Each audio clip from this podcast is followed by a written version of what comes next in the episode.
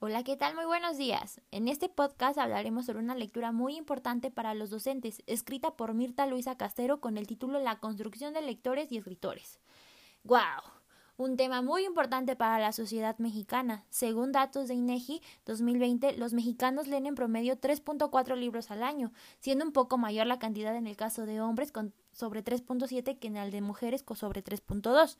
El 38.7% de los mexicanos lee libros por entretenimiento, 27.1 por actividades de trabajo o estudios y el 25.5 por cultura general. Por último, el 7.4% por motivos de religión. Sin embargo, la alfabetización inicia desde los 5 o 6 años de edad, con el conocimiento de las vocales y algunas asociaciones de palabras. Lamentablemente, se da poco el hábito de la lectura y escritura, ya que lo ven como una obligación en vez de un placer. Bien, iniciando, con la lectura retomaremos aspectos muy importantes de ella, los cuales los resumiremos en algunos minutos. Primer punto. El objeto de la enseñanza debería apuntar a construir alternativas para lograr que los niños concienticen las restricciones, reglas, normas o convicciones que gobiernan los objetos de conocimiento, en este caso la lengua escrita, para poder decidir activamente cuáles sujetarse y cuáles modificar. También es de suma importancia que ellos deseen y necesiten leer y escribir, pero no solo hacerlo, sino saber cómo hacerlo. El saber cómo es un elemento central que, para mantener la actividad, ya que nadie incrementa aquello que le resulta difícil, sino que tiende a evitarlo y en lo posible a abandonarlo. Así, lograr que se relacionen placentera y eficazmente con la lengua escrita es un desafío que la escuela debe asumir con la intención de que los sujetos continúen su proceso de, de alfabetización aún concluida la enseñanza formal. Excelente punto. Continuamos con el segundo punto. Teniendo en cuenta lo anterior, recuerdo cómo nos enseñaban a leer, memorizando letras, sílabas y nuestra pronunciación. Espero que varios de ustedes lo recuerden. También a escribir de acuerdo a la copia o dictados de palabras sencillas. Sin embargo, eso no hacía que yo como estudiante tuviera el deseo de hacerlo.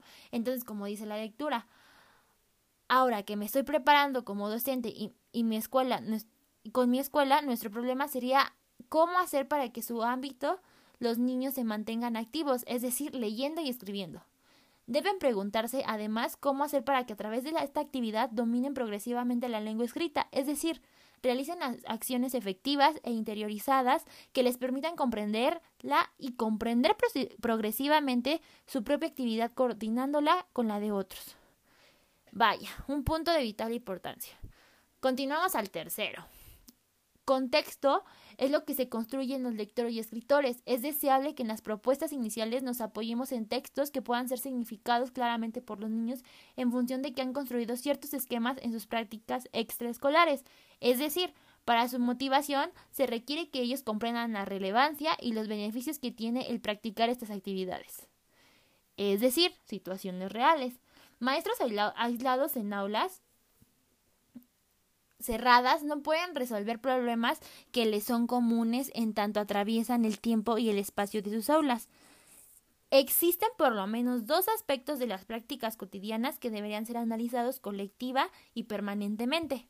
El primero se relaciona con los contenidos que efectivamente se están enseñando a los niños, es decir, con la selección de saberes enseñar, haciendo hincapié que no se les enseña la producción de textos científicos.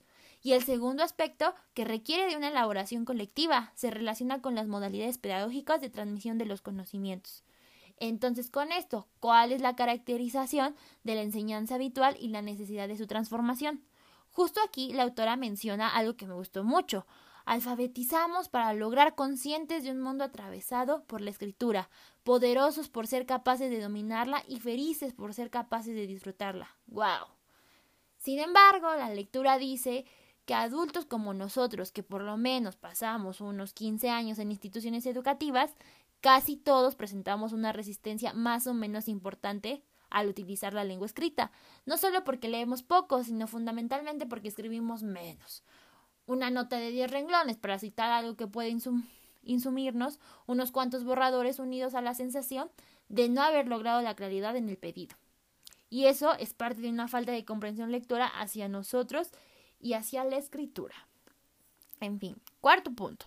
Entonces necesitamos prácticas de aula en la construcción de lectores y escritores donde usemos estrategias pedagógicas para poderles dar un mayor sentido a la originalidad, plantea problemas para que genere la necesidad de resolverlo ellos solos y retomar las acciones que serían factibles. En el caso de la escritura y, lectura, leer un cuento, por ejemplo, de terror y arriblarlo a situaciones reales, modificando su misma situación, sería una vital importancia. Organizar un proyecto de producción de textos reales, por ejemplo, artículos informativos de lo que pasa en su comunidad escolar o fuera de ella, sería otro punto. Seleccionar la mayor variedad de textos para que el docente les pueda enseñar a los niños los diferentes tipos y su relevancia de tenerlo sería otro, y generar situaciones pedagógicas que contemplan la posibilidad de aproximaciones sucesivas a los contenidos lingüísticos, así como generar situaciones donde el docente propicie intercambio de ideas entre los alumnos y a través de un debate, sería enriquecedor para la mente de los niños. Muy bien, ¿cómo se presenta?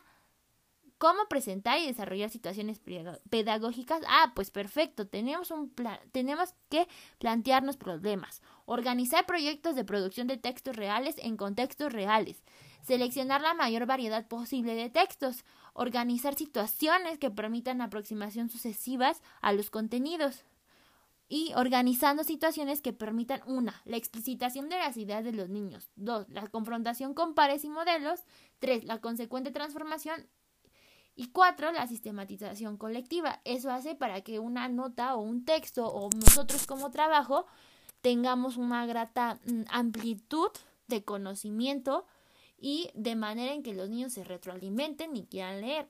Entonces, teniendo esto en cuenta, se nota que debe existir un intercambio de ideas de conocimiento acerca de los tipos de texto para poderlos plasmar de manera correcta, porque sus diferencias al expresarlas a los niños nos van a permitir acercarnos a la manera más apropiada de escribir y de interesar a los otros en la información para que no haya lagunas en las lecturas. A su vez, releyendo, veamos qué palabras podemos modificar y qué se puede quedar así, respaldando una interacción grupal enriquecedora y reflexiva.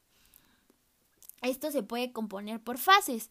Entonces, estamos hablando que en la primera vamos a decir definición del texto y su contenido para saber cómo escribir y saber qué escribir. Lecturas de modelos textuales para mostrarles que a lo mejor que es un artículo, que es un cuento, porque este es un cuento, porque no un artículo, porque este es una leyenda, porque no un cuento hacer nuestras primeras escrituras, hacerlas junto con los niños y hacer críticas y correcciones entre todos. Podríamos por primero ponerlo por equipo, pero subsecuente puede ser que sea algo enriquecedor para todos haciéndolos partícipes. En la segunda fase hacemos relecturas, opiniones y críticas. Y ya para concluir, en la tercera fase identificación de contenidos lingüísticos a trabajar, donde ponemos una situación 1, situación 2 o situación 3, planteo el problema, solución en equipos, confrontación y solución colectiva, y ahora sí, armar nuestro texto o ver qué correcciones hay. Bien, por mi parte sería todo de lo que vamos a hablar en esta lectura. Esperemos que este podcast les haya funcionado y que si lo requieren como enseñanza, más adelante les puedo dejar el link para que lo puedan usar.